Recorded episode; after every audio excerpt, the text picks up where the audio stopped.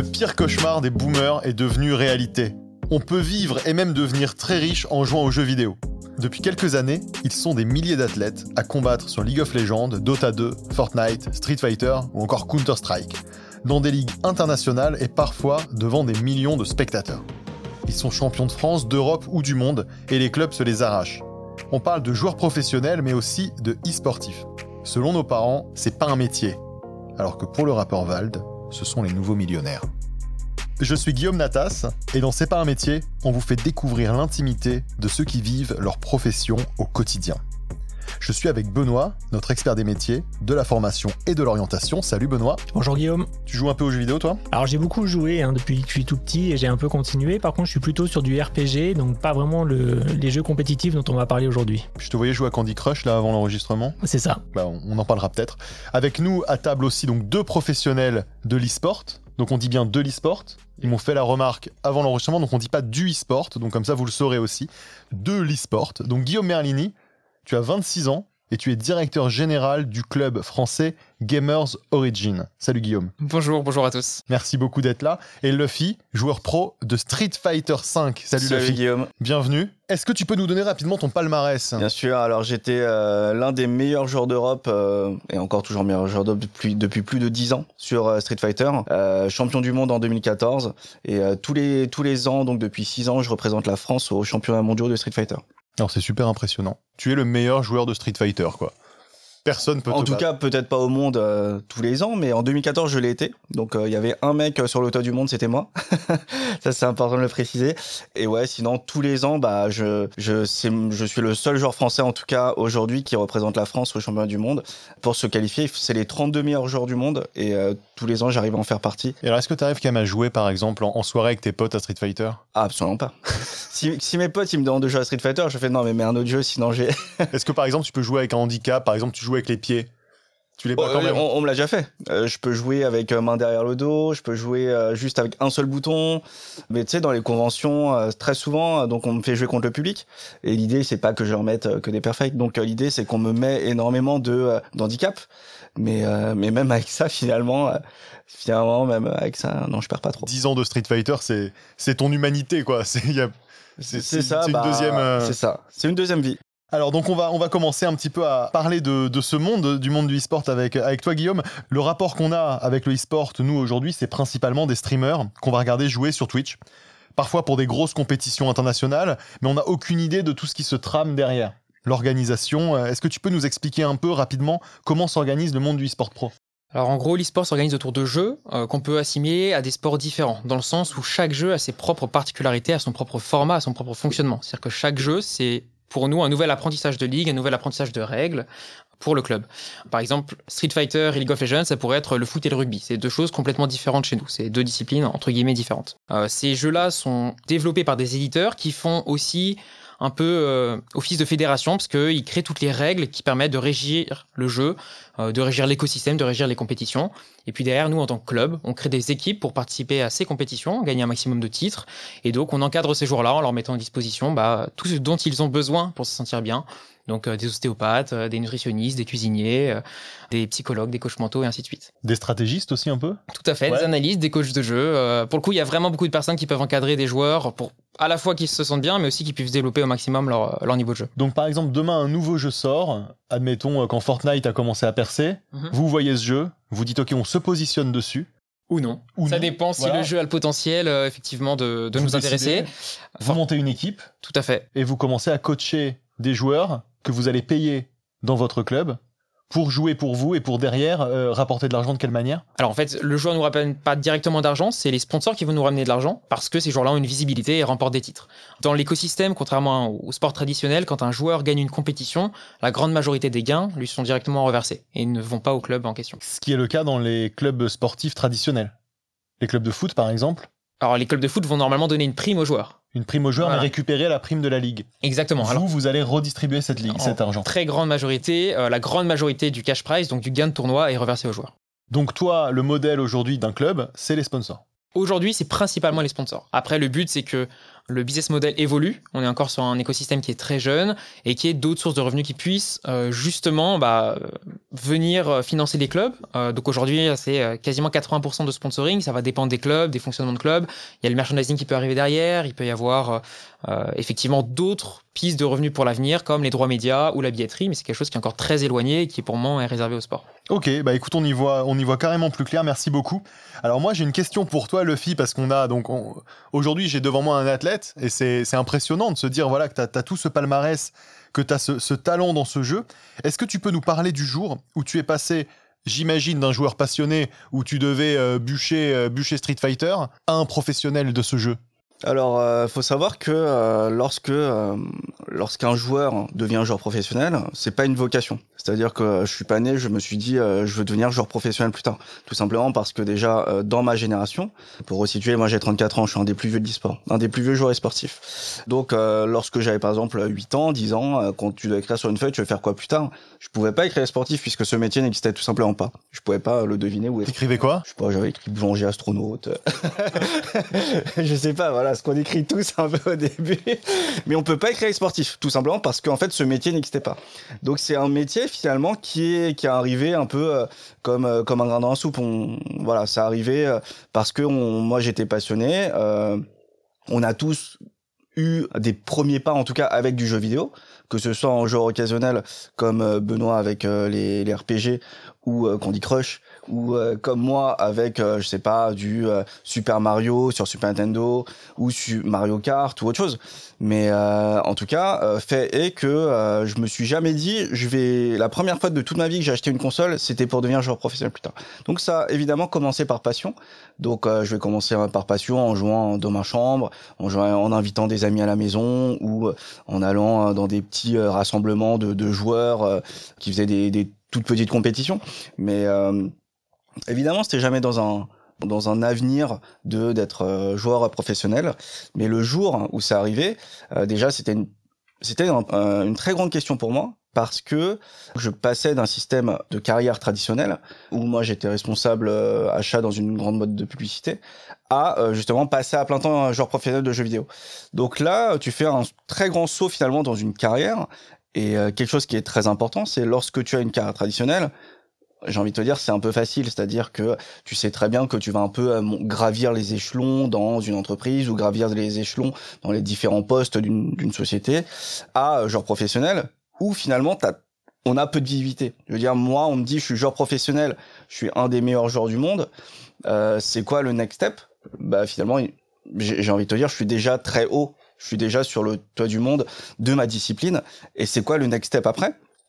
On pourra y revenir après, mais bon, il y a, des métiers transverses, en tout cas dans l'e-sport, il y a une ribambelle de, de, métiers existants que nous on connaît, mais que voilà nos auditeurs ne connaissent pas forcément. Mais, euh, mais le jour où voilà, le jour où je suis passé de non pro à pro, finalement, c'est le jour où déjà ma scène commence à évoluer, commence à grandir, mais c'est aussi le, le, moment où euh, je deviens finalement un peu un influenceur, un peu bah, un champion, et où des marques peuvent s'intéresser à moi pour justement véhiculer leur propre marque. Donc toi, tu as eu une carrière traditionnelle avant. Tout à fait. Et un jour, en fait, je suppose que ta vie de joueur a pris plus de place que ta carrière et t'as dit, allez, ça dégage, je deviens joueur pro. Aujourd'hui, je vois dans les équipes de e-sport des types qui ont 14-15 ans. Comment ça se passe avec cela? Comment est-ce qu'ils deviennent joueurs pro à un moment Le mec, il est au lycée, j'imagine. Il est excellent. On vient le voir et on lui dit, bah, c'est à peu près ça. Alors, le cas de fil est très particulier. C'est très rare d'avoir effectivement des joueurs qui ont eu une carrière avant parce que maintenant on recrute les joueurs très jeunes. Euh, en moyenne, on va repérer un joueur entre 16 et 18 ans. ça peut être un peu après. En fait, on va les repérer parce que tout simplement, on a la chance d'avoir une discipline qui peut jouer de chez soi, euh, sans gros investissements, en étant juste dans sa chambre et où tout est sur Internet. Donc globalement, bah, ces joueurs-là, ils vont rejoindre des petites équipes entre potes, ils vont commencer à faire des petits résultats, ils vont commencer à se faire repérer. Et nous, bah, on va euh, voir que euh, justement, ils, ont, ils commencent à avoir un bon niveau. Euh, et donc, on va les approcher, voir s'ils correspondent au, profil qu'on recherche. Si effectivement, ils ont une vocation à devenir des joueurs pros, et c'est comme ça que les joueurs se font repérer. Mais c'est très rarement l'inverse, en fait. C'est-à-dire qu'un joueur ne peut pas venir voir un club en disant je veux être joueur pro, est-ce que je vous intéresse dans 99% des cas, le joueur est repéré par un club et on lui propose un contrat. Parce que ce qui est formidable avec ces jeux, c'est qu'en fait, dans ta chambre, tu te retrouves en compétition avec la Terre entière. Donc, il y a un classement mondial. Finalement, vous, vous voyez le classement mondial de tous les gens de tous les pays qui jouent les uns contre les autres. Donc, en termes de, en termes de data, c'est fabuleux. Exactement. Une fois qu'on est joueur pro, c'est quoi le quotidien? C'est quoi ta vie? Une fois que tu es joueur pro, bah, ton quotidien, euh, donc tu vas être sponsorisé par une équipe, donc tu arbores les couleurs d'une équipe pour amener des titres. Donc euh, on va t'envoyer en compétition pour que évidemment tu remportes cette compétition et pour amener euh, la coupe, la coupe ainsi que la légitimité, tout ce qu'il y a derrière de la victoire à ton équipe. Tout ça, bah, pour y arriver, il faut évidemment s'entraîner faut s'entraîner et par exemple une structure e-sportive comme Gamers Origins, ce qu'ils apportent, ça va être l'accès à un local e-sportif à euh, tout ce qui a la valeur ajoutée derrière, c'est-à-dire l'ostéo, euh, nutritionniste, euh, etc. Mais en fait, c'est de la donc c'est de la valeur ajoutée pour nous dire, bah, on te met tout à disposition pour que tu deviennes le meilleur joueur du monde. Donc ça, c'est de la valeur ajoutée que euh, tu peux avoir en rejoignant un club e-sportif. Et euh, mon quotidien en tant que joueur, ça va être dans un premier temps, euh, par exemple, bah, je peux vous raconter tout simplement ma journée d'hier parce que je me suis entraîné toute la journée. Ça va être, je me lève, donc évidemment, je, je, vais regarder un peu ce qui s'est fait, ce qui a été découvert en tout cas dans mon jeu parce que bah moi j'ai vécu une, il y a une mise à jour de mon jeu il y a eu trois semaines, donc euh, on est encore en période de découverte. Donc je vais me lever, je vais regarder un peu euh, sur internet s'il n'y a pas eu des nouvelles techniques euh, qui ont été trouvées, s'il n'y a pas des, des, joueurs donc qui jouent d'autres personnages, qu'est-ce qu'ils ont trouvé sur leurs personnages. Donc là c'est tout simplement me mettre à la page par rapport à mes mises à jour. Ensuite il va y avoir une partie où là je vais avoir la manette en main où je vais tout simplement faire un peu de jeu. Euh, je vais faire un peu de jeu. Donc euh, pour moi, il y a vraiment une question d'efficience, d'efficacité. C'est-à-dire qu'il y a plusieurs types de joueurs. Il va y avoir des joueurs qui vont jouer peut-être, euh, quand on l'entend très bien, 8 heures à 10 heures par jour. Mais euh, moi, je suis un joueur qui va jouer peut-être 2 à 3 heures par jour, manette en main. Parce que moi, je vais me dire, bah, au, dès le moment où j'allume ma console, jusqu'au moment où j'éteins ma console, je veux tout simplement être meilleur je veux pas jouer en mode robotique. Euh, euh, on fait que bah j'ai perdu, euh, je fais, je, je, je, relance une nouvelle partie. Moi, je veux dès lors que j'allume ma console, j'éteins ma console, je me dis que j'ai progressé, je suis devenu meilleur. Donc là, ça va être tout simplement une recherche de l'efficacité, une recherche de la perfection, mais bon, lié à mon type d'entraînement. Suite à mon entraînement, il va y avoir une grosse partie où je vais analyser mes victoires et mes défaites. Donc, euh, imaginons que j'ai joué deux heures. Sur ces deux heures, je dirais, euh, j'ai fait 20 parties de Street Fighter. Sur ces 20 parties, ensuite, je vais les revisionner pour voir bah, si j'ai perdu, pourquoi j'ai perdu. Donc, tu enregistres ton écran ou Street bah, Fighter permet de revisionner ses parties? Absolument, absolument. Donc, euh, je peux revisionner mes parties. Donc, euh, je vais visionner. Euh, bah, tiens, là à ce moment-là, j'ai perdu cette partie. Pourquoi j'ai perdu? Comment euh, comment éviter de me retrouver dans la même situation. Donc après, imaginons que j'ai trouvé pourquoi j'ai perdu, je peux aller dans dans mon mode d'entraînement de mon jeu pour euh, bah, tester des trucs, tester des, des solutions, trouver des, des, solutions à mes problèmes, euh, trouver des contres, etc. Donc toute cette partie. En fait, c'est vraiment une recherche de l'excellence. C'est-à-dire que un joueur occasionnel, lui, il va perdre la partie, il va relancer une nouvelle partie, il va gagner ou il va perdre, il va relancer une nouvelle partie, il va gagner ou il va perdre, il va relancer une nouvelle partie. Moi, j'ai vraiment une recherche de euh, d'être super perfectionniste pour être tout simplement le meilleur joueur du monde. Mais la même chose sur les victoires, parce que même si j'ai gagné la partie, Évidemment, si on regarde le, fait accompli, c'est trop bien, j'ai gagné. Mais euh, j'aurais peut-être pu gagner mieux, d'une meilleure façon, perdre moins de vie, euh, je sais pas. Parce que même dans la victoire, on peut faire des heures. Tu joues contre qui? Je joue principalement euh, sur Internet. Donc euh, l'avantage d'Internet euh, aujourd'hui, c'est qu'on a la chance de pouvoir jouer, bah, comme tu l'as très bien dit tout à l'heure, contre le monde entier. Après, évidemment, euh, ça va dépendre de la puissance de, de connexion qu'on peut avoir entre moi, un joueur français, versus un joueur américain, par exemple, parce que tu peux évidemment avoir un peu de latence, un peu de lag, qui peuvent gêner le gameplay ou sinon ça va être en offline, que ce soit euh, chez moi, euh, j'invite euh, quelques potes chez moi, mais lorsque je veux faire une très grosse session d'entraînement, bah je vais inviter des, des, potes à moi dans les locaux de Gamers Origin, parce que bah il y a, y a, un énorme complexe avec une dizaine d'écrans, avec une dizaine de consoles. C'est évidemment plus simple d'inviter 20 potes pour m'entraîner plutôt que chez moi dans 10 mètres carrés, 10 personnes on tient pas. Mais il te faut des mecs très solides en face. Absolument. Il faut il faut des mecs en tout cas qui ont plus ou moins le même niveau que moi pour que bah, j'apprenne et que bah, eux aussi ils apprennent. Mais l'idée serait que même si je prends un joueur un peu moins bon, à force de jouer contre moi, il va progresser. Et à terme, bah, il sera bon, il sera très bon en lui-même, mais il va également moi me tirer vers le haut. très bon. Idéalement, le but c'est qu'il me batte pas plus tard, quoi. Mais. et donc, en tout cas, je note que tu fais bien la différence quand tu dis je joue manette en main en fait, c'est une toute petite partie de ton entraînement de champion. C'est-à-dire d'abord, tu vas analyser la stratégie. Je suppose que chaque mise à jour, c'est le stress. Tu fais OK, qu'est-ce qui va se passer euh, Tu joues qu'un personnage sur Street Fighter? Je joue qu'un seul personnage. C'est un personnage qui s'appelle Hermika, donc euh, qui est sorti sur Street Fighter 5. Mais ouais, c'est vrai que euh, comme tu dis, t'as as une très grosse partie back office en fait. T'as une très grosse partie d'analyse, que ce soit analyse de mon gameplay, donc comprendre comment fonctionne mon jeu, quelles sont les conditions de victoire de mon jeu, euh, analyser mes adversaires, quel personnage ils jouent, quelles sont euh, les techniques euh, qu'ils ont trouvées, tu vois, analyser euh, bah, leurs points forts, leurs points faibles. Vraiment, il y a une très grosse partie d'analyse. Et donc là-dessus, t'es assisté un petit peu? Pas trop? Ah, moi, je suis, euh, je suis totalement autonome. Bah après, euh, voilà, moi, j'ai. euh, T'es un peu cavalier solitaire, euh, ça se sent, euh, ce qui n'est pas forcément le cas de tout le monde. Ouais, en fait, c'est, c'est, bah, d'ailleurs, c'est le seul jeu où vraiment euh, le FI est vraiment indépendant. Euh. Si on prend des jeux comme League of Legends, là, ils ont un coaching staff et tous les jours, ils sont avec leur coach, ils font des analyses tous les jours. C'est, c'est vraiment différent, mais c'est aussi la chance, entre guillemets, d'avoir un jeu solo, c'est qu'il est indépendant. Alors que sur un jeu d'équipe, bah, il faut les cinq joueurs, il faut le coach, il faut tout le monde. Donc là, on a découvert euh, donc euh, le fit, toi qui es vraiment un autodidacte total, t'avais ton job à côté, donc finalement, euh, je suppose que ça- toute cette histoire a pas dû trop stresser tes proches. Benoît, une question pour vous, une question de, bah, de, parents, de parents de jeunes. Effectivement, on l'a vu là, euh, le- le- l'e-sport c'est maintenant quelque chose de, de sérieux et il y a un travail qui est fait derrière en amont et c'est pas que le travail manette en main.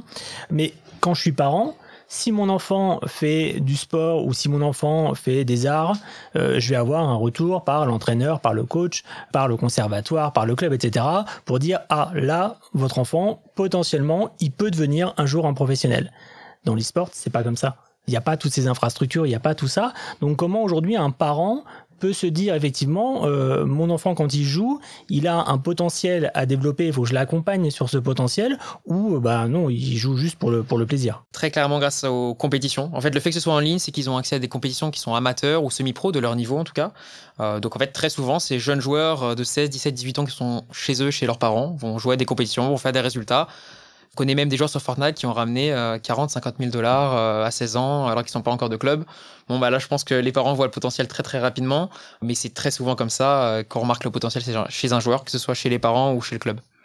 Il y a des compétitions donc qui sont ouvertes à tous. Ça dépend des jeux, mais par exemple, Fortnite qui est un bon exemple. En fait, il n'y a pas de différenciation entre les compétitions amateurs et pro. C'est-à-dire qu'on peut tous jouer en même temps, et donc, bah, sortir du lot. Tout à l'heure, Guillaume, tu as dit que dans ce monde-là, il y avait aussi plein d'autres métiers autour. Il n'y a pas que les, les joueurs pros. Est-ce que justement, pour accéder à ces autres métiers, le fait de beaucoup jouer ou d'aimer beaucoup jouer, euh, c'est le prérequis finalement pour pouvoir aller travailler dans, dans ce domaine? Bah, déjà, il faut aimer jouer, évidemment, mais il y a beaucoup, beaucoup d'autres euh, qualités qui sont importantes, et je pense que le chien parlera très bien aussi, mais euh, bah, faut, faut être déjà très persévérant, parce que ça va être très compliqué. Euh, faut retenir une chose, c'est qu'il y a euh, 10 millions de joueurs qui veulent devenir pro pour euh, une seule place, c'est un peu l'idée. Euh, donc il y en a très peu qui vont y arriver, et donc faut être extrêmement bon, faut avoir un certain talent qu'on n'explique pas forcément, mais il y a des joueurs qui ont vraiment un vrai talent dès 16 ans.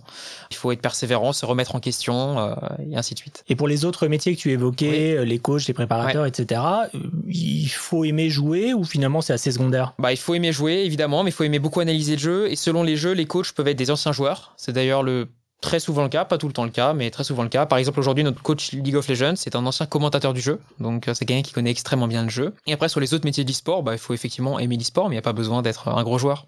On a beaucoup de gens qui sont pas des très gros joueurs, mais qui apprécient regarder. Aujourd'hui, c'est un peu un marronnier dans les, dans les formations. C'est en train d'arriver, on a des écoles de e-sport. Alors là, c'est plutôt peut-être une question pour toi, Benoît, puis vous pourrez aussi réagir sur le sujet. Dans les salons, sur Internet, on voit de plus en plus d'écoles de e-sport. Alors Qu'est-ce que ça donne? C'est quoi ça? Effectivement, il y a beaucoup, beaucoup d'écoles qui se, qui se sont créées, qui ont surfé. Il y a quelques années, il y avait beaucoup d'écoles sur le, créer des jeux vidéo, donc qui attiraient des, des, beaucoup de jeunes qui, en fait, aimaient jouer, se sont dit, bah tiens, on va créer des jeux vidéo. Enfin, bah non, c'est pas tout à fait la même chose.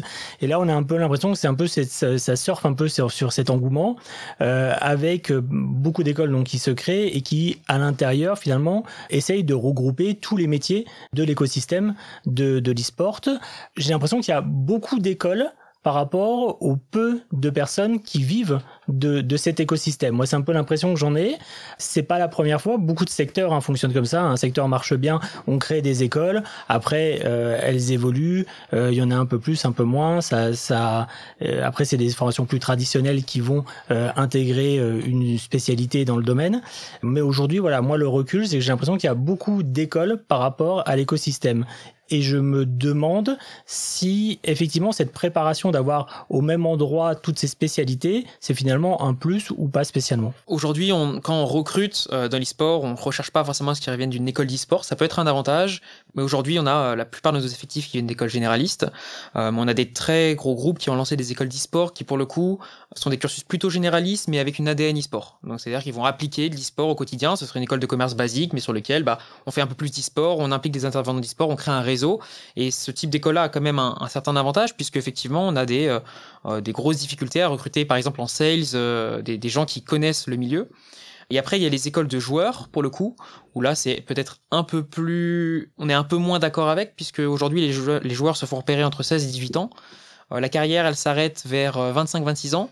Donc, t'as pas le temps de faire une école post-bac. Donc, dans la grande majorité des cas, il n'y a pas besoin de faire d'une école pour devenir joueur pro. Si on a le potentiel de devenir joueur pro, c'est le club qui fera son travail de formation. Ok, donc si je te suis bien, aujourd'hui, si un, lycéen nous écoute, s'il veut se développer pour devenir joueur pro, euh, l'école supérieure, pour devenir joueur pro, c'est pas vraiment ce qu'il faut faire. Ces écoles-là ont forcément quelques joueurs qui ont dû réussir à devenir pro, mais Très souvent non, parce que euh, ils auront perdu deux ans de leur carrière et euh, ça va être très compliqué pour eux. Et par rapport à ce que tu dis, donc beaucoup d'autodidactes, enfin beaucoup de personnes qui viennent de formations plus traditionnelles qui aujourd'hui travaillent dans le domaine, beaucoup d'autodidactes aussi. Aujourd'hui, à un lycéen, tu lui conseilles quoi? Plutôt d'aller faire une école de l'e-sport? Et si oui, qu'est-ce qu'il doit regarder pour être sûr de, que c'est une bonne école, je dirais, d'e-sport, ou plutôt une formation plus traditionnelle qui aurait un cursus euh, e-sport? Je pense que les deux options sont viables et sont intéressantes. Il faut surtout regarder bah, la qualité des écoles et la qualité de la formation qui est proposé, que le cursus soit quand même suffisamment généraliste pour se dire, bah, si je trouve pas un travail dans l'e-sport, je peux rebondir dans une autre formation. Et c'est le cas de deux, trois grosses écoles qui, pour le coup, ont vraiment un cursus école de commerce avec l'ADN e-sport. Après, je pense que c'est euh, en fonction des opportunités euh, qui existent, mais les deux sont valables. Et pour des parents, est-ce qu'il y a des indicateurs aussi de dire bah, euh, un taux de réussite peut-être, un taux de, de, réussite au diplôme, un taux de, de salaire d'embauche derrière et d'embauche dans ce domaine peut-être? Est-ce qu'ils communiquent dessus? Le problème, c'est que je pense que ces écoles sont même trop jeunes pour avoir encore des suffisamment de diplômés pour faire ces stats. À mon avis, faudrait regarder, parce qu'à mon avis, elles ont quasiment toutes moins de 5 ans et c'est des bacs plus 5. Mais évidemment, quand ce sera le cas, il faudra pouvoir regarder ces indicateurs-là et voir s'ils arrivent effectivement à bien positionner. Euh, parce que on discute avec ces écoles-là, il y a vraiment une volonté de leur part déjà avant la sortie, mais de positionner beaucoup de leurs élèves en alternance ou en stage dans des clubs comme les nôtres. Et c'est vrai que bah, ça crée un fort réseau pour ces étudiants-là qui auront forcément des avantages en sortant. Tu nous as dit que autour de, des équipes de e-sport, il y avait euh, des kinés, des préparateurs mentaux, des coachs, etc. Est-ce que tu peux nous refaire une liste euh, vraiment de tous les métiers qui existent dans cet écosystème? Alors effectivement, au-delà des, des, encadrants qui sont juste derrière les joueurs, on a effectivement bah, toutes les équipes euh, commerciales avec donc des commerciaux. On va avoir les équipes de communication, social media manager, directeur de la communication, directeur artistique, graphiste, monteur. C'est très très varié en fait. Ça fonctionne un peu comme une agence. Il y a vraiment tous les pour gérer la communication, pour gérer le commercial. Après, bah, il y a tous les métiers de management. Donc là, effectivement ça va être les managers, les coachs, les analystes, euh, les ostéopathes, les coachs mentaux, les psychologues. Euh, donc voilà, c'est vraiment un, univers qui est très complet et très varié, euh, qui touche un peu à tout. Moi, j'ai envie de revenir un petit peu sur le monde de l'e-sport. Et il y a quelque chose qui m'a marqué quand j'ai regardé un peu les équipes. Il y a que des mecs. Il n'y a pas de filles. Où sont les filles? Déjà d'une, euh, effectivement, lorsque euh, bon, y a, y a, c'est vrai que lorsqu'on a un garçon, on a plus de chances d'être baigné, disons, dans dans du jeu vidéo. Déjà d'une, les, les, parents, euh, bon après il y a des, c'est, évidemment des valeurs perçues, hein, mais en tout cas en termes de probabilité, c'est plus commun, disons, que des garçons tombent dans, dans du jeu vidéo. Donc forcément, de fil en aiguille, plus tard, il y aura logiquement un peu plus de garçons, en tout cas, dans les jeux vidéo. Les filles, il y en a énormément qui jouent aux jeux vidéo, qu'on peut voir euh, des streameuses, etc. Ou dans le monde professionnel. Soit euh, il y a des ligues féminines qui sont créées pour elles. Donc euh, parce que on sait très bien que on en entend que bah il y a des possiblement des, des problèmes de, de, harcèlement, tout ça, qui ou des filles ne, ne, ne trouvent pas forcément leur place facilement. c'est souvent pour cela qu'elles vont jouer entre elles. Euh, et euh, c'est pour ça qu'il y a des, des, ligues féminines qui sont créées pour elles. D'autre part, il y a des associations telles que euh, Women Games qui prônent en tout cas la mixité dans l'e-sport. Leur but c'est pas de dire on veut on veut que des filles dans l'e-sport, c'est de promouvoir la mixité. Donc qu'il y ait des, hommes et des femmes au sein de les mêmes équipes pour par exemple aujourd'hui moi voilà moi j'ai parlé d'équipes féminines mais l'objectif serait bah, jouer dans la ligue de tout le monde et d'avoir pourquoi pas bah, des filles dans l'équipe euh, avec des mecs.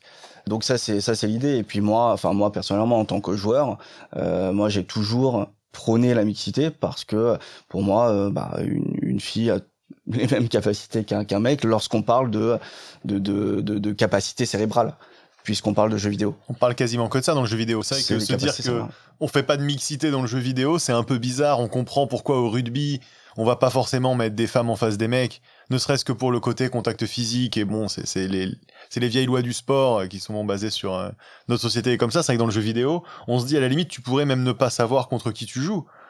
Donc un Street Fighter contre une fille ou contre un mec, c'est ah, mais c'est mon cas. Lorsque je joue en ligne, euh, en face de moi, euh, je, je, je sais pas euh, quel joueur, même si son pseudo c'est Golgot68, je sais pas si c'est un garçon ou une fille en face de moi.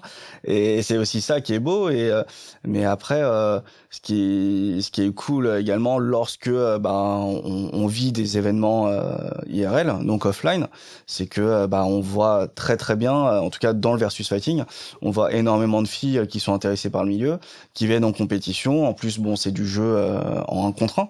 Donc c'est j'ai envie de vous dire plus simple pour elle aussi euh, de de faire la compétition puisque bah il y a pas besoin de trouver une équipe au préalable. Là, tu y vas toi-même avec manette en 20, puis tu, tu peux y participer. Et comment se passent ces événements pour elles? Elles sont bien accueillies ou c'est compliqué encore? Bah, en tout cas, pour euh, de mon expérience, elles sont très bien accueillies. D'accord. Énormément d'entre elles ensuite rejoignent des équipes e-sport pour euh, bah, pour avoir des groupes des partenaires d'entraînement pour avoir des, des groupes de streaming mais elles sont très très bien accueillies en fait, on a ce qui est embêtant sur euh, euh, ce manque de mixité, c'est qu'effectivement, on a la chance d'avoir une activité où il y a absolument aucune différenciation au niveau du sexe. Euh, c'est bien de créer une scène féminine parce qu'on met en avant ces femmes, mais on devrait arriver à une scène mixte. C'est la responsabilité de, des acteurs comme Gamers Origin justement de s'investir dans cette problématique-là pour qu'on arrive à trouver des solutions, qu'on puisse réintégrer un maximum de mixité dans les équipes. Parce qu'aujourd'hui, effectivement, il y a un problème culturel qui est lié bah, au marketing, qui est lié à plein de problématiques à l'adolescence qui font bah, que c'est plutôt les garçons qui jouent que les filles. Il y a aussi un vrai problème aujourd'hui de harcèlement, de sexisme qui peuvent rebuter. Parce qu'effectivement, une joueuse pro va prendre beaucoup plus de remarques sur les réseaux sociaux au quotidien. Et donc, bah, c'est difficile de s'épanouir, c'est difficile de, développer une carrière normale. Quand on se fait euh, harceler sur les réseaux sociaux, quand on est soumis aux préjugés, que même certains, peut-être, euh, staff d'associations ont des préjugés sur les femmes. Donc, il faut qu'on puisse enlever ces barrières-là, que nous, en tant que club, que euh, tous les acteurs puissent s'investir pour justement bah, remettre de la mixité dans l'e-sport, enfin en tout cas mettre de la mixité dans l'e-sport. Gamers Origin va annoncer cette année justement une action dans ce sens-là euh, au niveau mixité. Et on a bah, Luffy euh, qui, euh, pour le coup, travaille chez Women in Games également et qui coach justement des joueuses donc qui sont incubées par Women in Games pour justement les pousser sur la scène professionnelle. Donc super. Donc aujourd'hui, le harcèlement globalement est la raison pour laquelle les femmes arrivent pas, que, pas à que. Être correctement intégrées dans, dans le e-sport, mais il y a des actions et on est plutôt dans une démarche constructive de ce côté-là. En tout cas, on fait notre maximum et il faut qu'on s'y mette tous ensemble. Pour finir, j'ai une dernière question. Est-ce qu'il y a du e-sport dans des jeux qu'on n'imagine pas? Parce que là, on a des jeux qui sont très compétitifs. Donc, on a parlé de Street Fighter V. Street Fighter, c'est un jeu très mathématique où vous choisissez un personnage qui va faire des attaques contre un autre personnage. Certaines attaques se contre les unes les autres. C'est vraiment, en termes d'équilibrage, c'est du gros boulot. On a des jeux où vous allez euh, tuer d'autres gens. on connaît tous Counter-Strike où vous avez deux équipes qui doivent se. Voilà. Est-ce qu'il y a de la, de la, compétition dans des jeux inattendus? Bah, Par exemple, on parlait de Candy Crush, ou je crois qu'il y a de la compétition dans Clash of Clans. Absolument. Alors, il y a toute façon, c'est simple. Tu peux trouver des compétitions de jeux vidéo dans n'importe quel jeu. Donc, euh, tu pouvais avoir des, à l'époque, je crois, la toute première compétition euh, de, jeux vidéo, je crois que c'était sur Space Invader. Donc, tu peux trouver de la compétition sur Space Invader. Tu peux trouver de la compétition de Tetris. Tous les ans, tu as le, le championnat du monde de Tetris. Enfin, vraiment, tu peux trouver de l'e-sport dans tous les jeux vidéo, même sur du speedrun. Tu as du speedrun. Donc, euh, speedrun, ça va être le concept de finir le, un jeu vidéo le plus vite possible.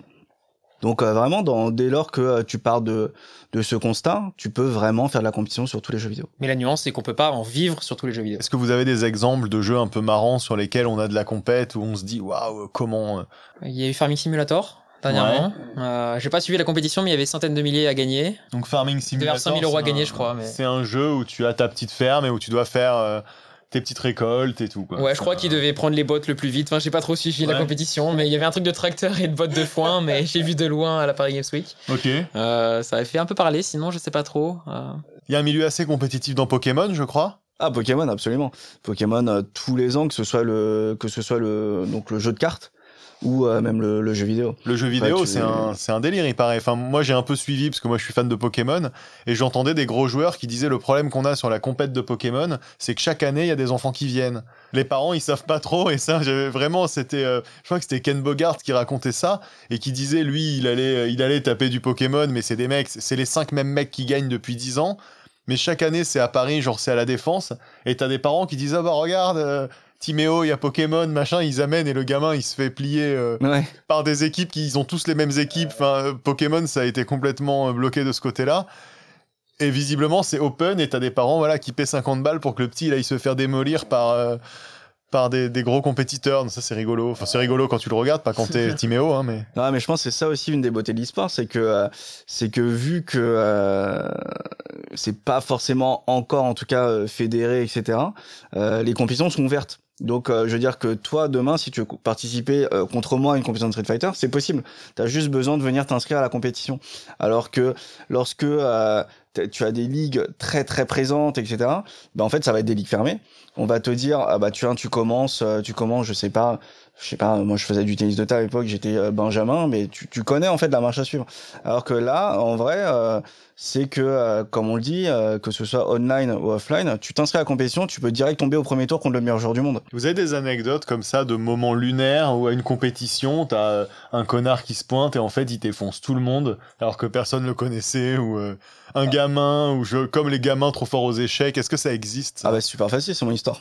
Donc, euh, Ah ouais, c'était toi le connard. on va dire ça comme ça, mais, euh, mais euh, ouais, en- moi j'ai commencé euh, donc euh, le, sur Street Fighter, en- je commençais dans ma chambre en loisir et j'étais dans ma toute première compétition donc à Paris en 2009.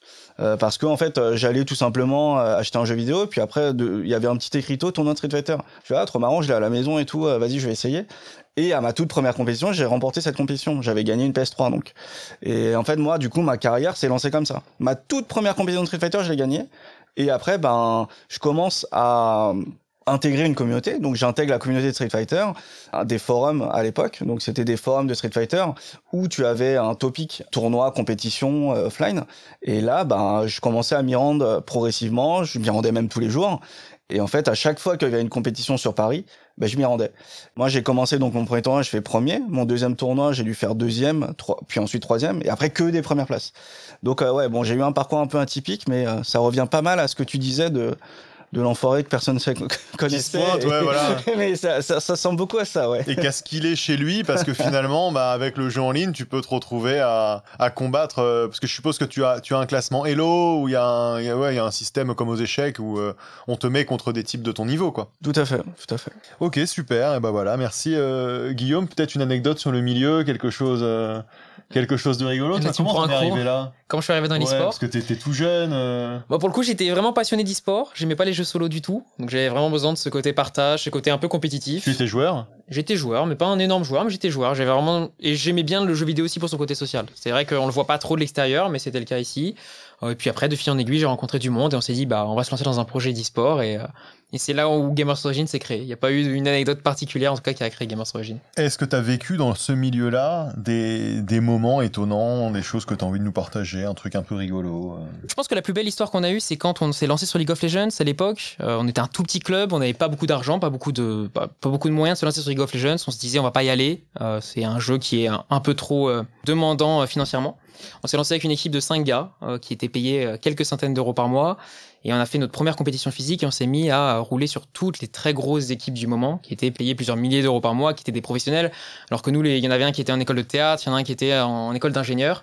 Et c'est là où en fait vraiment Gamers Origin a sorti un peu euh, vraiment sur League of Legends et le club parce qu'on a réussi à, pendant un an euh, détruire toute la scène avec des petits gars qui sortaient de nulle part et qui, euh, qui jouaient deux heures par jour le soir. Et ça, ça a été une belle histoire.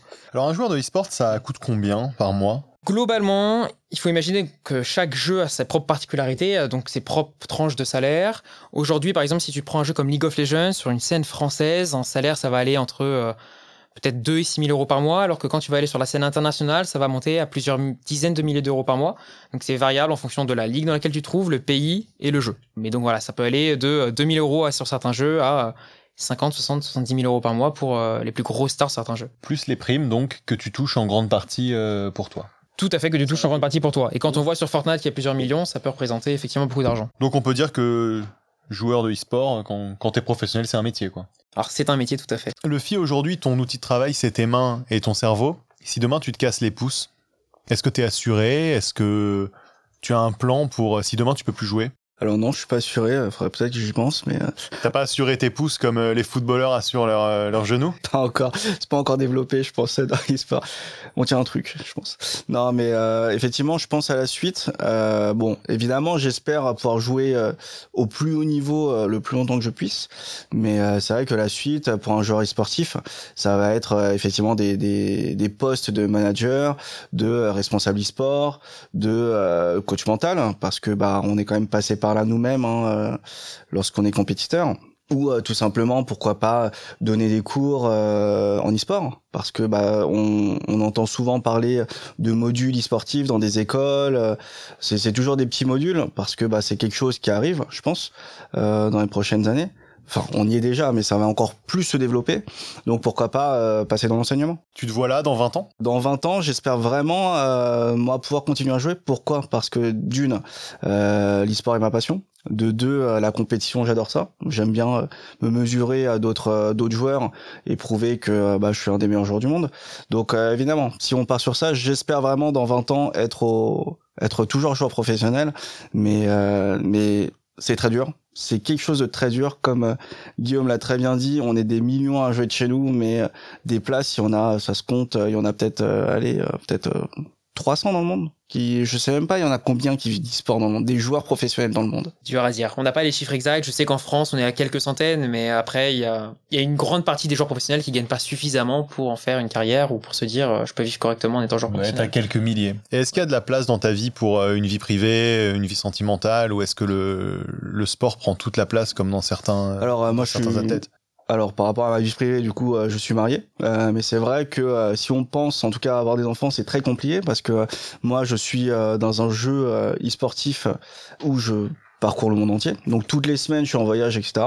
Donc après, à part si ma compagne est super euh, motivée pour, pour gérer euh, seule, mais mais ouais, je, je vais pas vous le cacher, c'est très compliqué en tout cas d'avoir une euh, voilà une vie de famille, même tout simplement voir sa famille, voir ses parents, voir voir ses proches. C'est c'est pas évident pour un joueur professionnel. Quand t'as expliqué ton métier à tes beaux-parents, c'était comment euh Déjà d'une, euh, quand j'ai expliqué mon métier à mes parents, euh, je pense que c'est la première fois de, toute ma vie que j'ai vu mon père faire une grimace. donc, euh, donc déjà, on est passé par là. Et par rapport à, à mes beaux-parents, non, ils étaient très contents parce que ma femme travaille dans le jeu vidéo. Donc bon, ils étaient plus ou moins ok avec avec le projet. Ils sont sensibilisés. Eh ben merci à tous. Merci à tous d'avoir accepté notre invitation. C'était vraiment passionnant de découvrir ce métier incroyable. Et j'espère qu'on aura créé des vocations, même si on l'a vu, c'est pas facile de devenir e-sportif. Si vous avez des questions sur les formations, sur les métiers, vous pouvez écrire à Benoît sur c'est pas un métier.fr. À bientôt Guillaume. À bientôt. Merci beaucoup pour l'invitation. Si on veut te suivre, euh, suivre un peu ce que tu fais, on cherche où? Bah, plutôt sur les réseaux de Gamers Origin, c'est le mieux. Comme ça, vous suivez l'actualité du club. Donc, euh, sur Twitter, Gamers Origin. Ok. À bientôt Luffy. Bon courage pour tes prochains matchs. Bah, merci beaucoup. Est-ce que t'es sur Twitter, Insta? Ouais, sur Twitter, du coup, c'est Luffy086 et euh, pareil hein, sur le Twitter de Gamers Origin pour euh, mes prochains tournois. Si on veut se battre contre toi sur Street Fighter 5, Euh, vous pouvez m'envoyer un message également. Vous demandez à Gamers Origin, t'envoies un, un message privé à Gamers Origin, tu, tu dis juste, je pense que je défonce Luffy. je veux me prendre une, je veux me prendre une rousse. Et si on veut se battre avec toi dans la rue, Bah là, c'est ouais, c'est plus compliqué. Faut plus pas compliqué. envoyer le message à Gamers Origin par rapport à ça. à bientôt Benoît. Merci Guillaume, bientôt. Donc si on veut profiter de tes conseils, je rappelle, on va sur c'est pas un métier.fr et merci à tous de nous avoir suivis pour ce premier épisode. La production est de Benoît Lachon, la production exécutive de VL Prod, réalisation Benjamin Septem Ours, direction de production Paloma Sterzati. Je vous remercie à tous, à bientôt.